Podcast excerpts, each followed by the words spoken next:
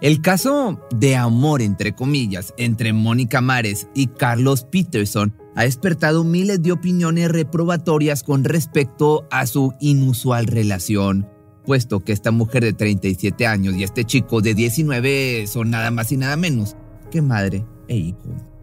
Ambos están dispuestos a todo con tal de defender su amor, incluso ir a juicio en Estados Unidos, donde este tipo de relaciones es un delito condenado, ya que según la ley se prohíbe cualquier tipo de relación íntima entre familiares directos y dependiendo del estado también se condenan las relaciones entre otros miembros de las familias como tíos y tías, hermanos y demás.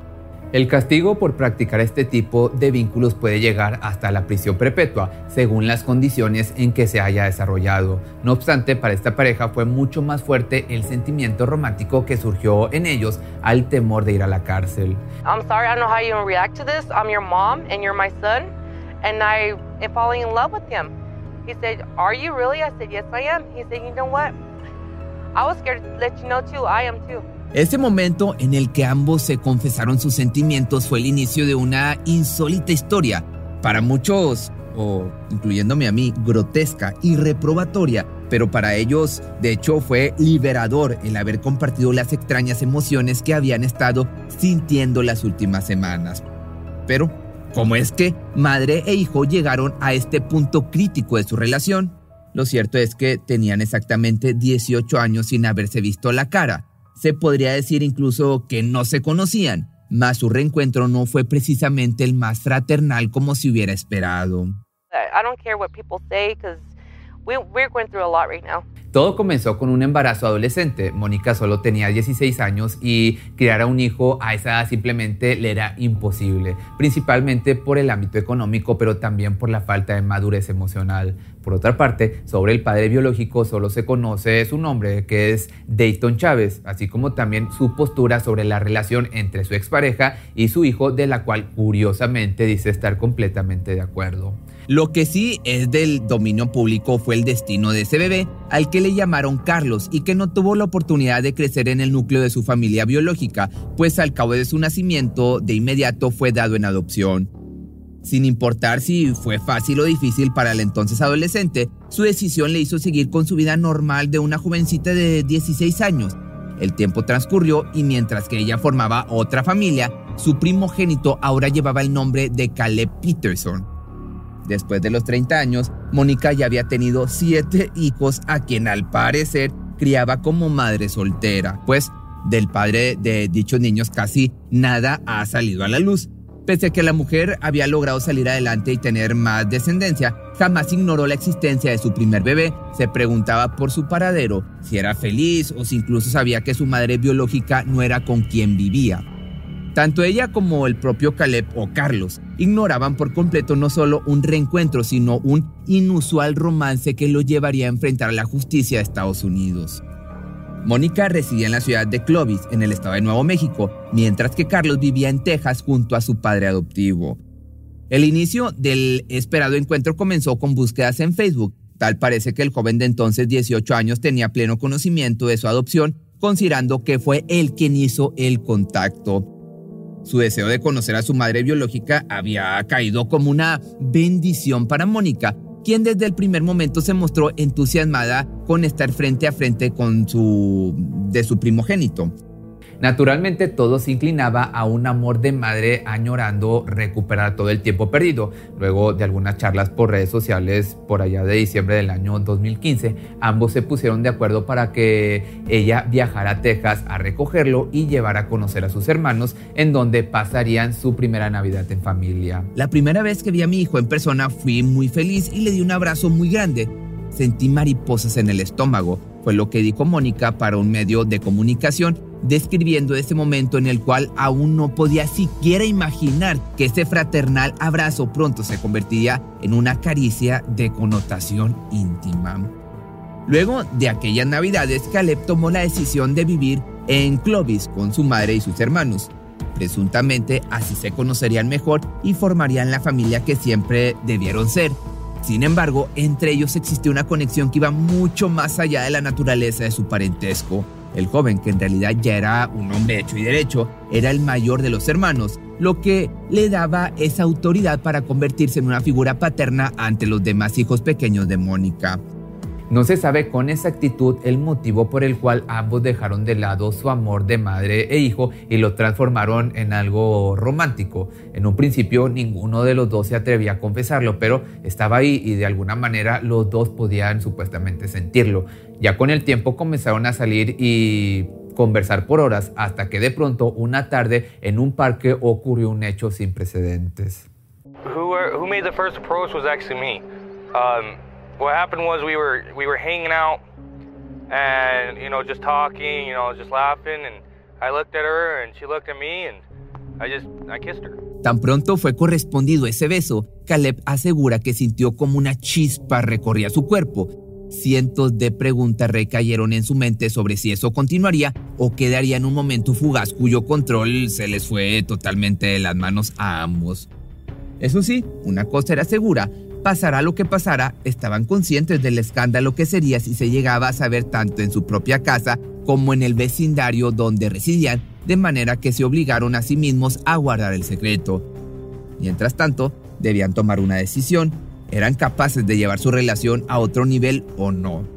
Dada la naturaleza de los actos, consideraron el hecho de que él regresara a casa de su padre, sabían que lo más fácil consistía en separarse. Sin embargo, pareciera que su lazo era tan fuerte que el simple hecho de pensar en alejarse le resultaba insoportable.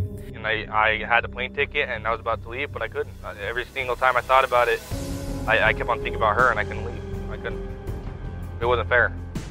I feel at peace when I'm with her. When I'm with her, I'm happy. When I'm away from her, I'm all depressed. It's, if to me, it's worth. If it's worth, you know, going through all this, it's worth staying.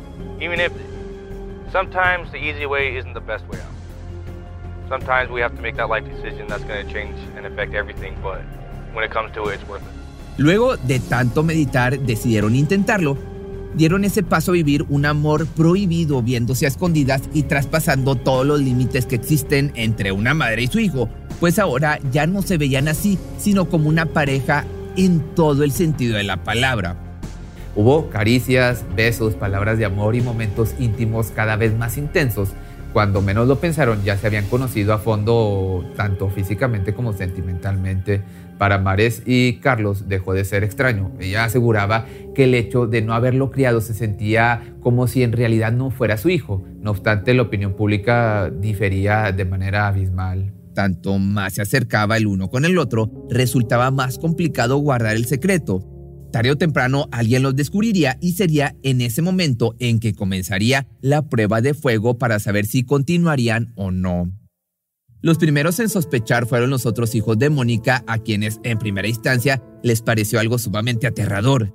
Sabiendo que Carlos era uno más de los hermanos, no podían concebir que tratara a su madre como su novia. Sin embargo, fue cuestión de tiempo para que se adaptaran a la nueva realidad y empezaran a ver al hombre como su figura paterna, al grado agárrate, de llamarlo papá. A esto le siguieron los familiares de Mónica, es decir, los abuelos maternos de Caleb. Poco se sabe de su relación inicial, más lo que se conoce del presente es que apoyan por completo dicha relación. We tried to keep it a secret, but we couldn't do it no more because you know my other kids found out. At first they didn't like it, then they started liking it. They they're uh, they're accepting it. And my mom, my dad, my brothers, oh, my, my family's accepting it now. Sea cual sea la razón que tuviera la familia para aceptar semejante especie de relación, parecía que todo les saldría bien. Ya no tenían por qué esconderse más y ahora podían cumplir con su rol de novio y novia sin ningún tipo de restricción. No obstante, todo cambió cuando una de las vecinas del vecindario escuchó una discusión que provenía de la casa de la pareja para ella no hubo ninguna duda de que había algo muy turbio en esa familia y no dudó en enfrentarlos. Desde el otro lado de la calle corrió hacia ellos para hablar con uno de los hijos de Mónica, este llamado Joseph, prácticamente acusó a su madre de incestuosa, así como también le envió una amenaza que decía, dile que se cuide la espalda. Con esto dejaba claro la situación. Pero la situación, vaya la redundancia, no se detuvo con esa pequeña advertencia, sino que dio unos cuantos pasos más directo a la casa de Mares para gritarle de cosas sobre el incesto que estaba cometiendo. Hubo una pelea fuera de serie, jalones de cabello, puñaladas y golpes que hicieron que de pronto la ambulancia se diera cita en el lugar de los hechos. La pareja había sido duramente afectada por la violencia física y tuvieron que trasladarlos a un hospital para ser atendidos debido a sus heridas. Ambos tenían miedo de lo que ocurriría después y aunque las repercusiones no se presentaron ese mismo día, lo cierto es que acababan de presenciar el principio de su calvario en tema de delito de incesto. So we went to the hospital, we got stitches, came back home, and on that side, her family didn't get arrested at all. So I don't know why nobody didn't get arrested at the time. Una vez en casa, Mónica no pudo evitar derramar sus lágrimas por el ataque. No solo había sido la mujer en cuestión, sino que toda su familia se había unido a la trifulca. Fue la primera vez que tuvo miedo de pensar que el mundo entero conocería la historia. Además, se encontraban en Nuevo México, un estado de Estados Unidos en donde este tipo de práctica se considera un delito.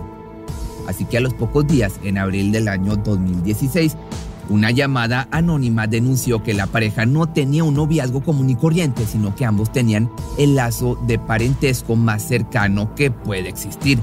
Acto seguido, fueron puestos bajo custodia para dar inicio a la investigación. Cuando se dieron cuenta que efectivamente eran madre e hijo, los investigadores no podían creerlo. Por una parte, era ilegal semejante vínculo, pero para cuando hicieron o iniciaron su relación, el chico ya había cumplido los 19 años. Ambos eran adultos, motivo por el cual ni siquiera ellos consideraban que estaban cometiendo un acto ilícito, tal y como lo expresó Caleb para un medio de comunicación asegurando lo siguiente. Honestamente, nunca pensé que íbamos a meternos en problemas por nuestra relación. Ella es adulta, yo soy adulto y puedo tomar mis propias decisiones. Sin embargo, aún así mayores de edad o no el crimen estaba implícito. Incesto decía su carpeta de investigación. Las primeras consecuencias fueron una fianza de 5 mil dólares, gracias a la que pudieron salir en libertad y una orden de alejamiento. Mares y este chico tenían estrictamente prohibido acercarse el uno al otro en tanto las averiguaciones tomaban su curso hasta septiembre del año 2016. Y no solo eso, sino que a la mujer se le dijo que no tenía derecho a ver al resto de sus hijos. call me, um, um, I'm sick, I'm incest. And it hurts a lot. And, you know what I mean? It, it, it, mess with, it messes with my mind a lot.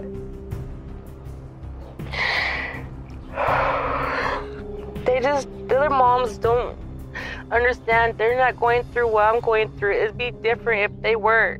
It's I just I have like I said I didn't raise them for 19 years. It feels like a new person and my my love like came back like in my life. I've been waiting for all these years. En esta entrevista, Mónica lo describe como su hombre y espera con todo su corazón que su pesadilla termine como sea que sea si para septiembre es condenada o no, podría enfrentar 18 meses en prisión, después de los cuales planea mudarse a otro estado en donde no se ha penado el incesto. Eso sí, ambos tuvieron que distanciarse por algunos meses hasta la llegada de su juicio en donde se decidiría su futuro. Mientras tanto, cada uno se daba cita en la banca del parque donde se dieron su primer beso, en horarios diferentes. Él dejaba una rosa y él la recogía minutos más tarde. Nunca dudaron de seguir adelante con su relación y las consecuencias aparecieron con una sentencia de tres años en libertad condicional y 18 meses en libertad vigilada. Solo ellos sabrán lo que hicieron después de cumplir su sentencia, si se mudaron como lo prometieron o finalmente se separaron para salir del ojo público, pero sobre todo del el radar policiaco. Si te gustó esta historia tan bizarra y tienes alguna otra que te gustaría que te contara, porque en lo que llevo del canal ha habido como tres o cuatro casos como estos, déjame tu comentario aquí abajo y con gusto te hago otra historia similar.